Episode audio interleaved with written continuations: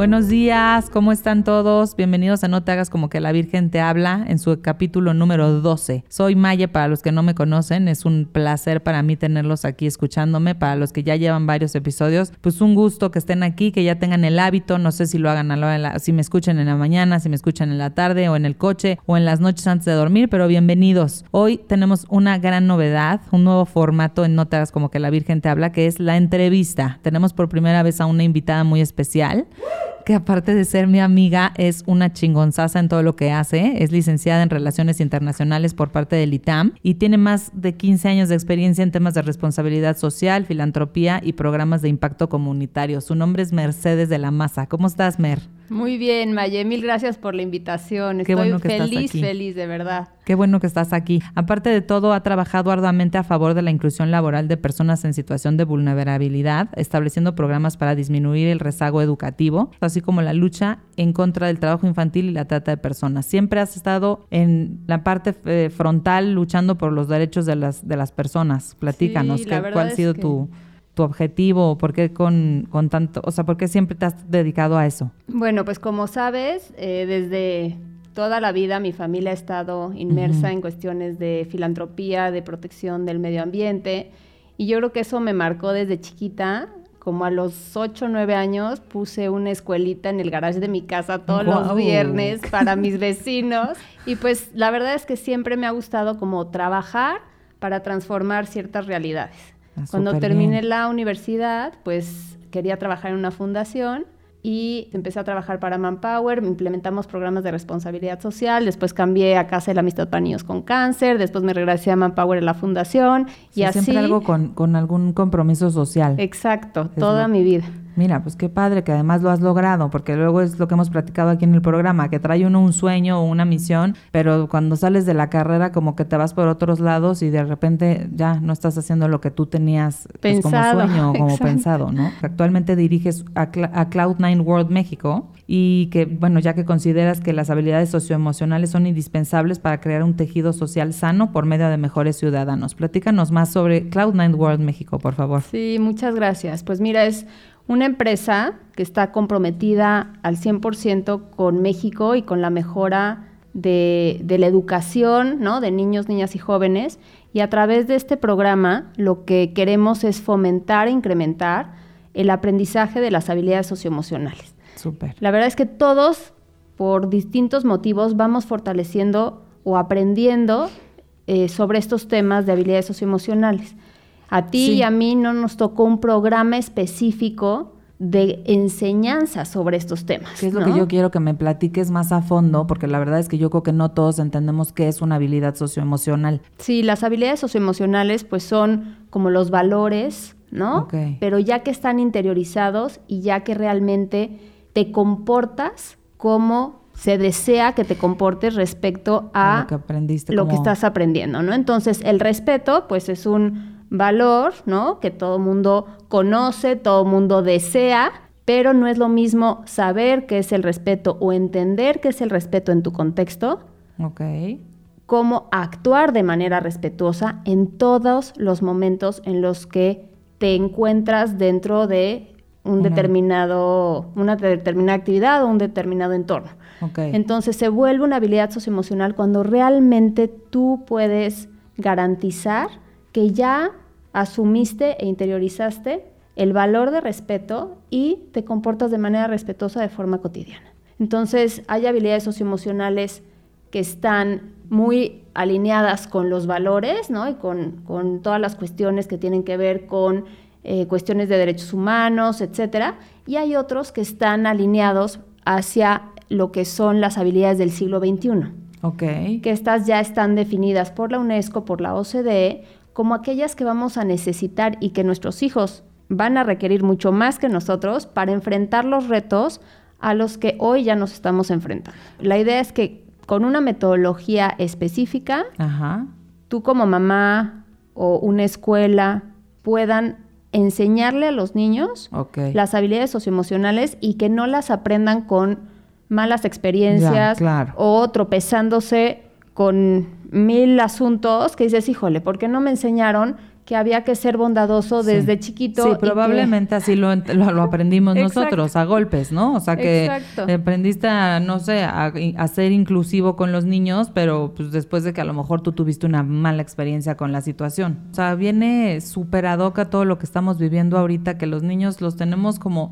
o sea, bueno, a mí me pasa, o sea, que no sé qué consecuencias va a tener todo este cambio que hubo en sus vidas que eso es lo que también nos quieres platicar. O sea, entiendo que el manual del que nos vas a platicar hoy habla sobre las pérdidas, pero no nada más pérdidas humanas cuando alguien muere, hablar de la muerte, que sí es un tema importante para los niños, pero de todas esas pérdidas que están teniendo ahorita con la pandemia, o sea, de pues, sus amigos, su equipo de fútbol, sus tiempos, o sea, yo digo, a veces ya... Su rutina. Sí, claro, su rutina, o sea, yo digo que ya hasta me alucinan, o sea, siento que mi hijo, el de siete años, como que ya me ve demasiado, o sea, ya ni me saluda, de que dice, ya es que por favor, cámbienme de mamá.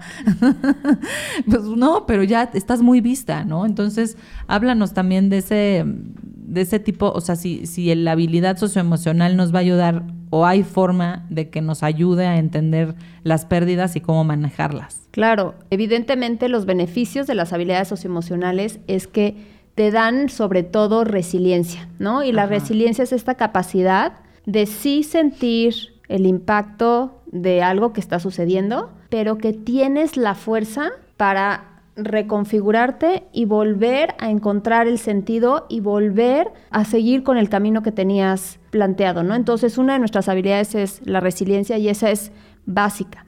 El tema de la empatía, ¿no? Esto que mencionas, que tú te, das cuenta que tal vez ahorita no le estás cayendo perfecto a tu hijito, pero no te lo tomas personal. No, no, estás siendo empática ante la situación que estás sintiendo y lo que esperarías es que él también se sintiera un poco igual que tú y entendiera lo que tú estás viviendo, ¿no? Entonces la empatía es súper importante.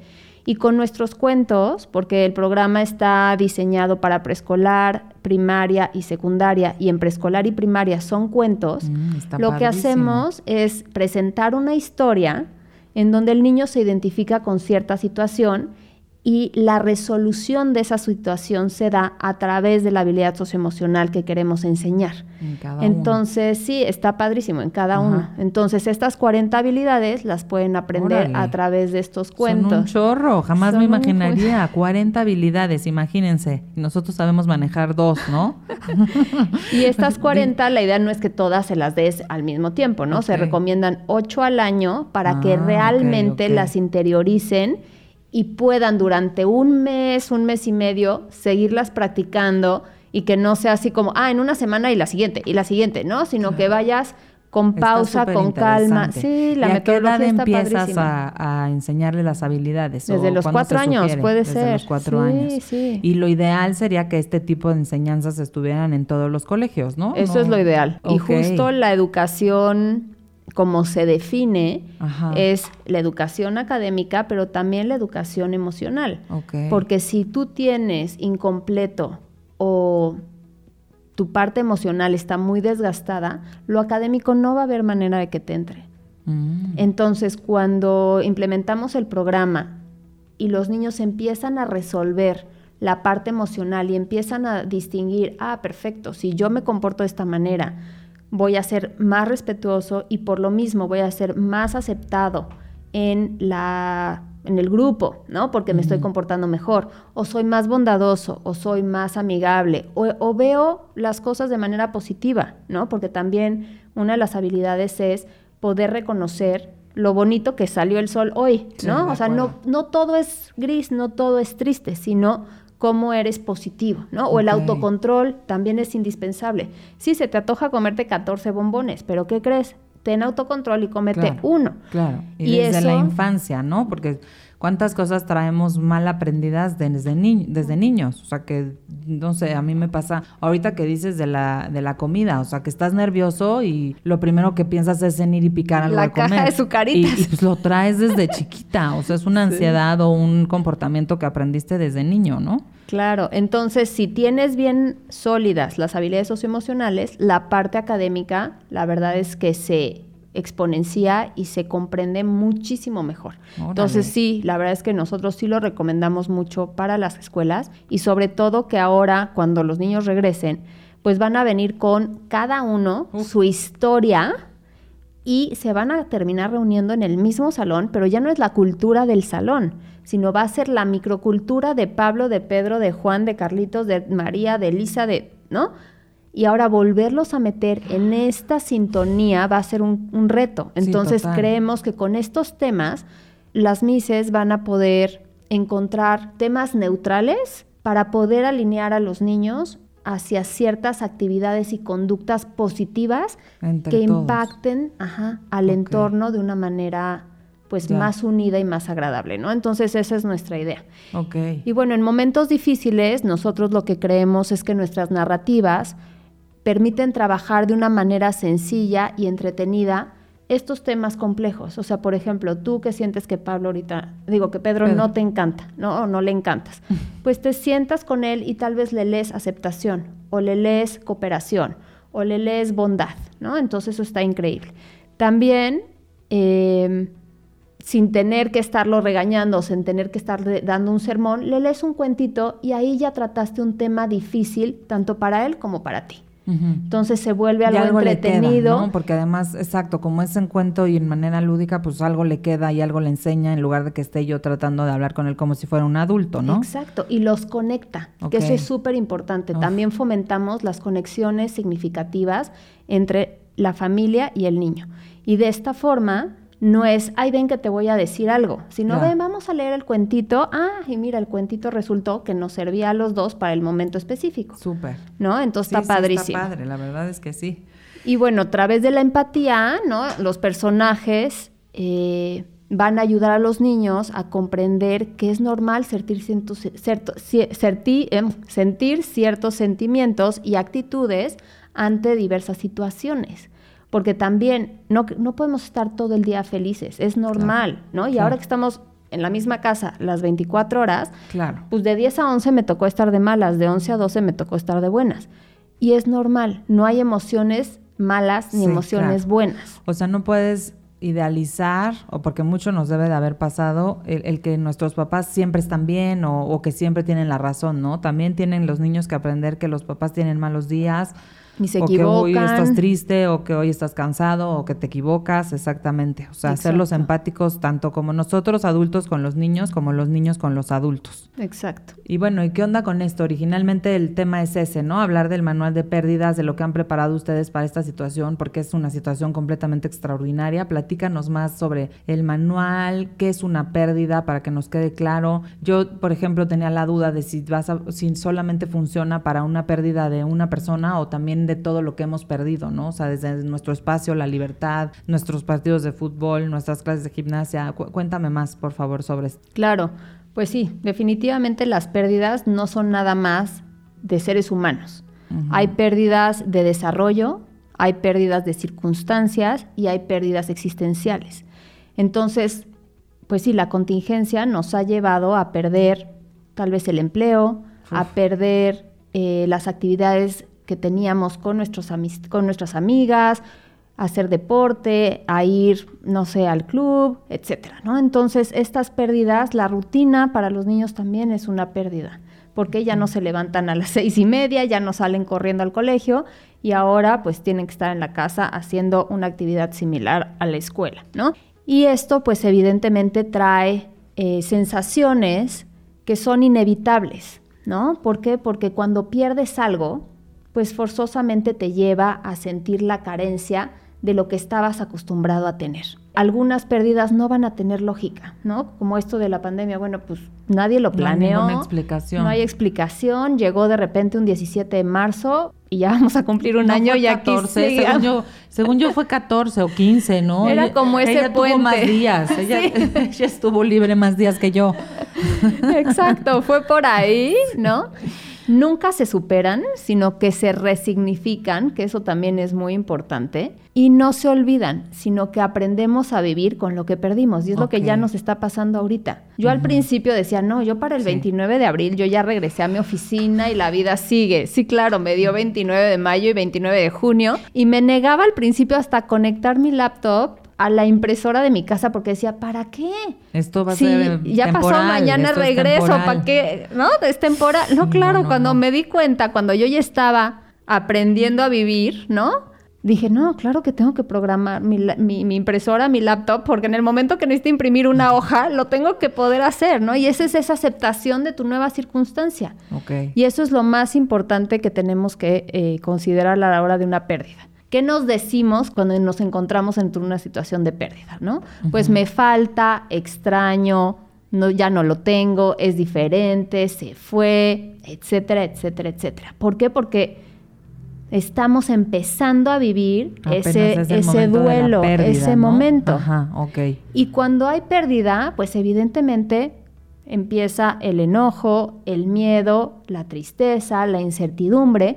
¿Por qué? Porque no sabemos nada de cuándo va a poder eh, cambiar o regresar o cuándo vamos a terminar el duelo que resignificará el momento anterior contra el sobre nuevo. todo en, e, o sea, en esta situación en particular es todavía más complicado porque es mucha incertidumbre. Siento que hay pérdidas que, pues, no sé, muere un familiar tuyo y la pérdida ahí terminó y sabes bueno, si crees en Dios que se va al cielo, haces una ceremonia y tal. Pero el problema ahorita con la pandemia es que no hay nada, ¿no? No sabes para dónde va, si va a terminar, cuándo, eh, si algún día va a volver a ser la escuela normal o si nosotros vamos a volver a tener la vida como antes, ¿no? O sea, esta, este término, este término de la nueva normalidad, porque pues, probablemente la vida no vuelva a ser igual jamás, ¿no? Entonces eso genera mucha incertidumbre y genera mucha ansiedad y probablemente, pues si a un adulto le pasa, imagínate a los niños, ¿no? Exacto.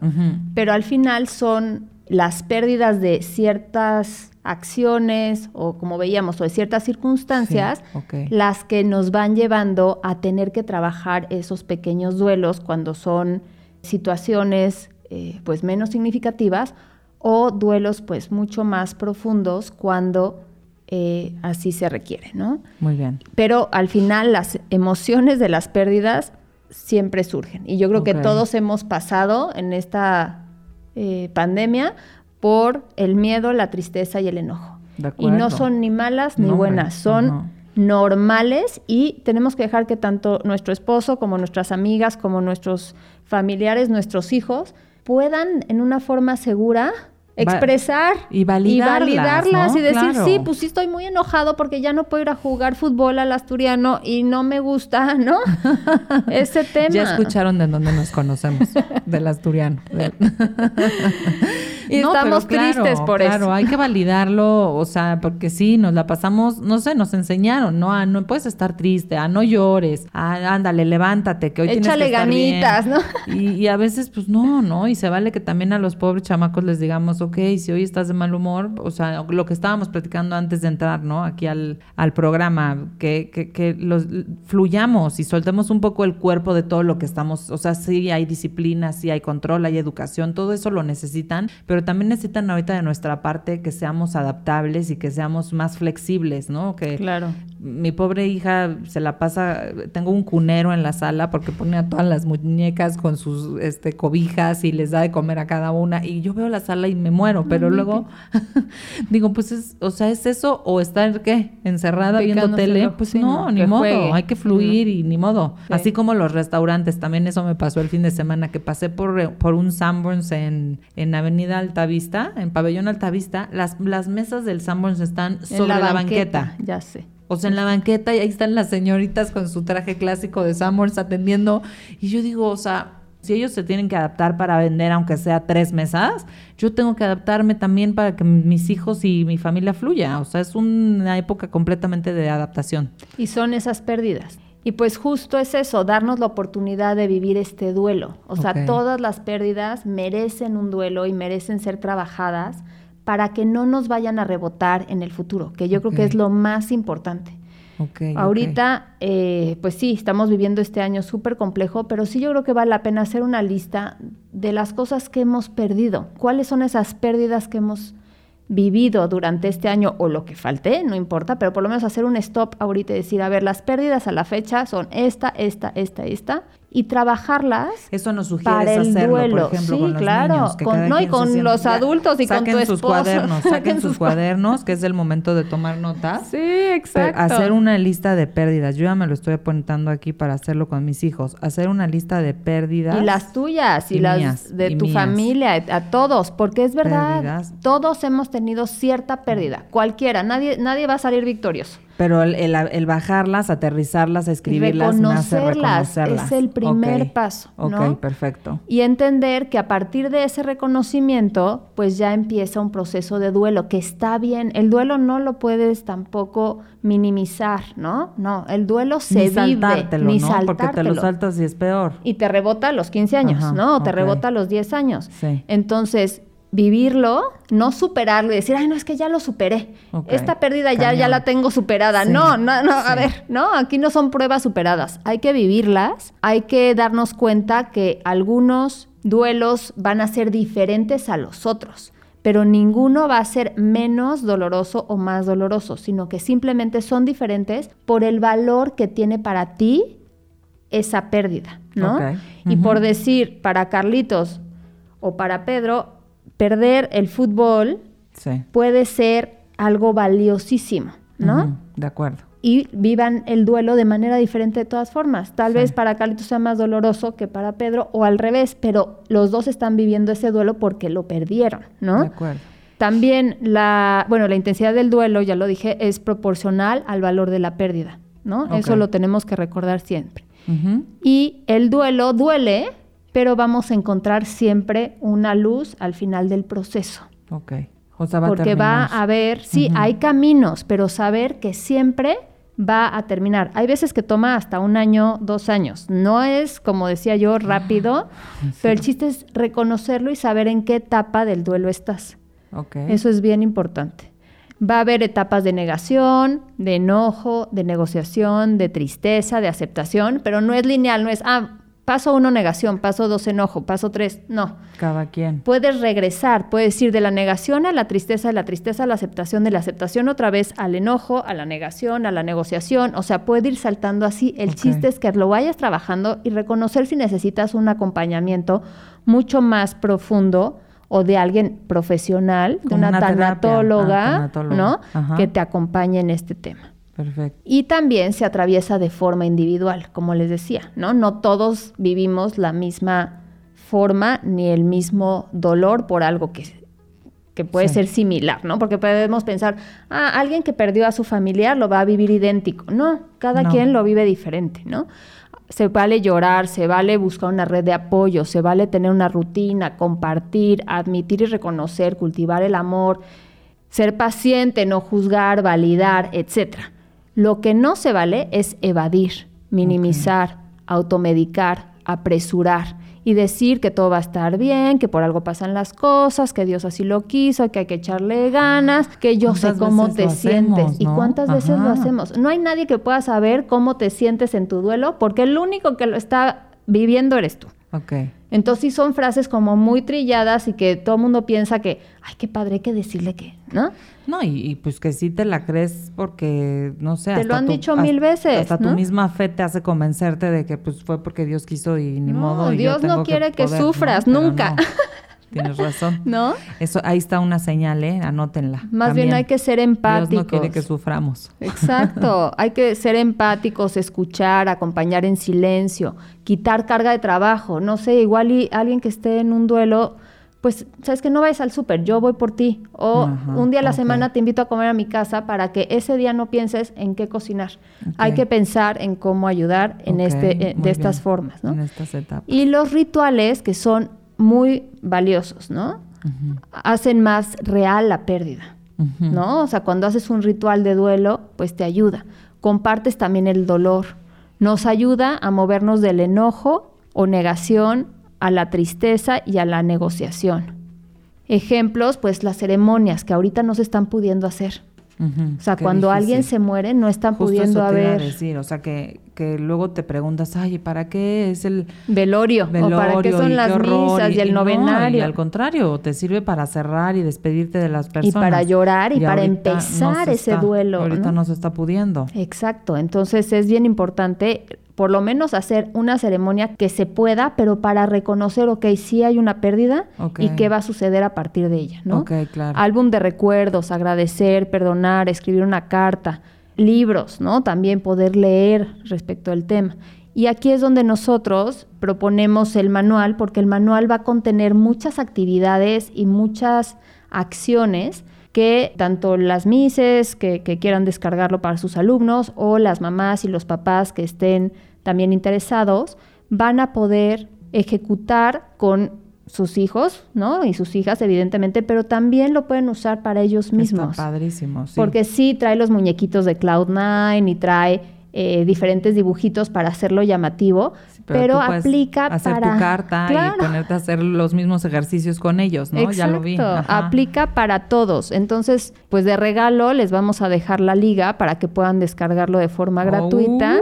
Uh, tenemos un regalo a quien no te hagas como que la Virgen te habla, ya escucharon, nos van a dejar la liga gratis para que puedan ver el manual del que hemos estado hablando sobre las pérdidas, cómo cómo manejarla y qué estrategias tiene este manual para que los niños puedan pues manejar alguna de las pérdidas que, tengan sobre esta pandemia. Si, hay, hay, algunos que han perdido seres queridos, hay algunos que han perdido más bien sus actividades o su libertad, pero de alguna manera les puede ayudar este super manual. Les vamos a dejar el link en el grupo de Facebook. Perfecto.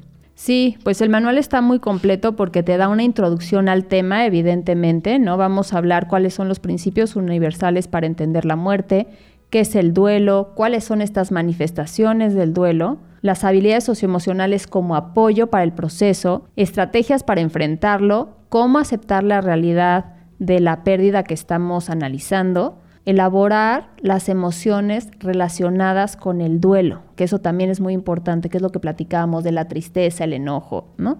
Adaptarse a la vida sin el ser querido, ¿no? En específico, si, si queremos trabajar este tema, recolocar al ser querido y seguir viviendo.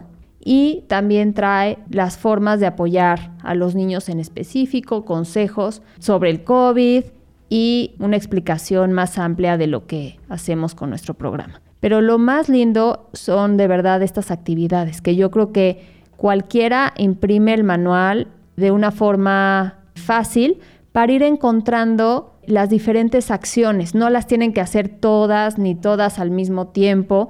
Pueden imprimirlo e irlo trabajando de acuerdo a cómo se vayan presentando eh, las situaciones. Por ejemplo, mi hijito eh, de repente en las noches se acuerda todavía de cuando se murió mi suegro y mi suegro ya se murió hace casi dos años. Pero a Carlitos le viene de repente, no sé, cuando está muy cansado, cuando se relaja o así, y se acuerda del abuelo y entonces, ¿no? Y entonces yo empiezo a trabajar las cosas, porque como les, les, digo, no es algo que, ay, ya, como se murió hace dos años, yo creo que ya hasta se le olvidó. No, o sea, lo sigue trayendo a la mente. Entonces, o rezamos, o le digo, a ver, ¿qué te acuerdas de algo padre que hayas vivido con el abuelo? O vamos haciendo diferentes ejercicios porque sigue presente esa pérdida para él.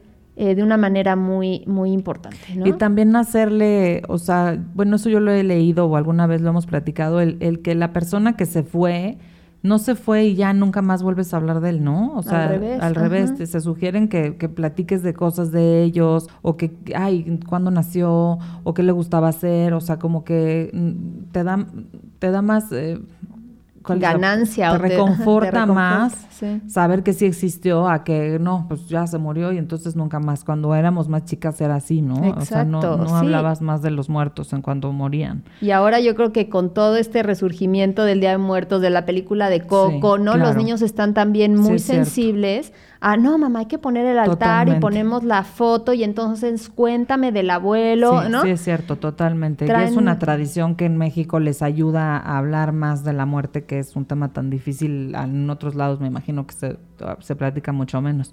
Pero tienes razón, que, qué gran película. Sí, la verdad es que sí, y es reconocer eso, que al final el duelo se tiene que vivir y vale la pena hacerlo. No todo echarlo abajo de la alfombra y así como que aquí no pasó nada, no. Porque luego la consecuencia puede queda ser... Atorada.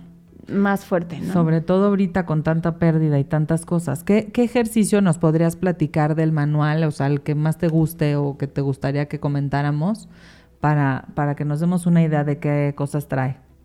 Bueno, pues viene una carta, ¿no? Viene justamente esto que decíamos, ten la confianza de preguntar, ¿no? Tener este acercamiento con tus papás o con tus personas más de más confianza para que puedas entender cuál es la raíz de la muerte, eh, ya específicamente centrándonos en este tema, cómo es el proceso, por qué sucede, ¿no? Porque al final hoy se está muriendo tal vez gente que era medianamente joven, no forzosamente la explicación es por, por, la, edad, o por alguna enfermedad así grave, sino que hay personas que se han ido de verdad muy pronto. Por ejemplo, esta también me encanta, que es escribe un mensaje de despedida a tu ser querido utilizando un código. Entonces, la A es un triángulo, la B es una flecha, la C es una ah, estrella. Entonces, no tienes que poner palabras y tal vez nunca nadie lo descifre porque tú escribiste con el código que nosotros te estamos... Y a ti te entretuvo estar haciendo dibujitos distintos. Y eso es un poco de meditación que también platicábamos ah. hace un ratito y te mete en un acto reflexivo, te mete en un acto de entendimiento eh, propio sin tener que estar forzosamente hablando y recibiendo mensajes de alguien más, ¿no? Pues Como que tú mismo vas eh, entendiendo y acordándote y trabajando. Sanándolo, porque son como, son como ejercicios de sanación, ¿no? Ajá. Y esto que decíamos de la recordación, ¿no? Cuando pienso en ti, me siento en ti pensando en la persona que ya no está, ¿no? feliz, enojado, triste, nostálgico. ¿Por qué? Porque todo esto, ansioso, preocupado, va a ser normal en el proceso del duelo. Entonces, tal vez hoy me siento todavía triste, pero mañana me va a dar una ansiedad horrible porque tal vez esa ausencia me genera más preocupación de la que yo pensaba. O tal vez ya, ya estoy bien. bien, ¿no? Me siento bien. Y tal vez esta hoja la podemos tener impresa varias veces para irla trabajando en diferentes momentos. Por ejemplo, con Carlitos me doy cuenta que él sigue triste, o sea, sí le duele, pero tal vez está menos triste que hace 15 días o que hace tres meses, ¿no? Entonces, vale muchísimo la pena estarlo trabajando. Tener pues una foto, ¿no? O un dibujo, ¿no? ¿Qué es lo que más te duele de que se fue? Ay, pues que ya no puede jugar conmigo, o que ya no puede estar aquí, o que ya no me puede platicar, o que no lo aproveché, ¿no? Entonces así pues podemos eh, ir acompañando. Es, validarlo, no es estarle echando... No, más leña al fuego, no. Es tu proceso y que realmente reflexiones, como tú dices, y lo tengas presente de una manera distinta y vayas aceptando, sí, acepto la pérdida, pero bajo un proceso que me ayuda a que la realidad nueva pues se adapte a esa circunstancia que, que ahora tenemos como familia, ¿no? De acuerdo. Pues, pues muy bien, Está súper interesante. Muchas gracias. Está muy completo. La verdad es que no, no se lo deben de perder. O sea, para las que tienen niños, para los que no tienen niños, es un manual que creo que nos puede funcionar a todos en este, en este momento tan específico que estamos viviendo. Se los recomiendo. Va a estar en la liga, porque aquí Mer nos, nos la regaló en, en, nuestro grupo de No te hagas como que la Virgen te habla. Y solamente es cuestión de que la bajen, les van a pedir algunos datos y lo pueden imprimir y hacer esos ejercicios ustedes, los niños, eh, regalárselo a sus amigos, a alguien que, que, que ustedes quieran que crean que les pueda funcionar. Lo mismo, meternos a la página de Cloud9 World México. Exactamente. .com. Estamos en Facebook, también en Instagram. Para que conozcan todos los, todos los eh, productos que tienen, porque no nada más tienen este manual, sino que tienen pues ya, ¿cuántos? cuántos 40 habilidades. Exacto, son 40 habilidades. Cloud, como nube en inglés, C-L-O-U-D, 9 World como mundo, W-O-R-L-D de dedo, México. México.com. Ahí está la página, sigan, síganlos, de verdad es una pues una tarea muy, muy pareciera de estas filantrópicas como las que haces tú, pero la verdad es que no, o sea, es algo que ya debería de venir de la mano de la educación de todos, ¿no? No es así como nada más ayudar, sino es una parte indispensable en la educación de los niños y de, y de, también los adultos. O sea, que aprendamos a, nombrar nuestras emociones y a validarlas y a manejarlas, porque luego no sabemos dónde meterlas. Y por eso tanta depresión, tanta ansiedad y tantos problemas. Muchas gracias un placer que hayas estado aquí conmigo, Mer. Espero que te haya gustado mucho, que no algo más que quieras decir, que quieras agregar. No, bueno, pues muchas gracias por la invitación. Yo feliz de volver y de estar con todo tu público. Ya sabes que soy tu fan número uno. Muy bien, eso, ya ven, a las que se dicen las fans número uno no no son. Aquí está la primera número uno. Y muchas este, gracias. bueno, pues pues esto es todo en No te hagas como que la Virgen te habla. No olviden meterse al grupo de Facebook, ahí van a encontrar toda la información. Eh, es un placer, ojalá que les haya gustado. Fue una, una plática muy, muy, muy fructífera. Estamos muy contentas y bueno, pues les deseo que tengan un excelente sábado. Yo, Maya, recuérdenme, no me dejen sola. Aquí los veo todos los sábados, a la hora que ustedes quieran, pero nos vemos. Bueno, también el día que quieran, porque en realidad aquí no hay horario ni, ni, día, ni día fijo. Gracias, Mer, por tu, por tu presencia. Muchas gracias. Hasta luego a todos. Gracias bye, bye. a todos. Bye.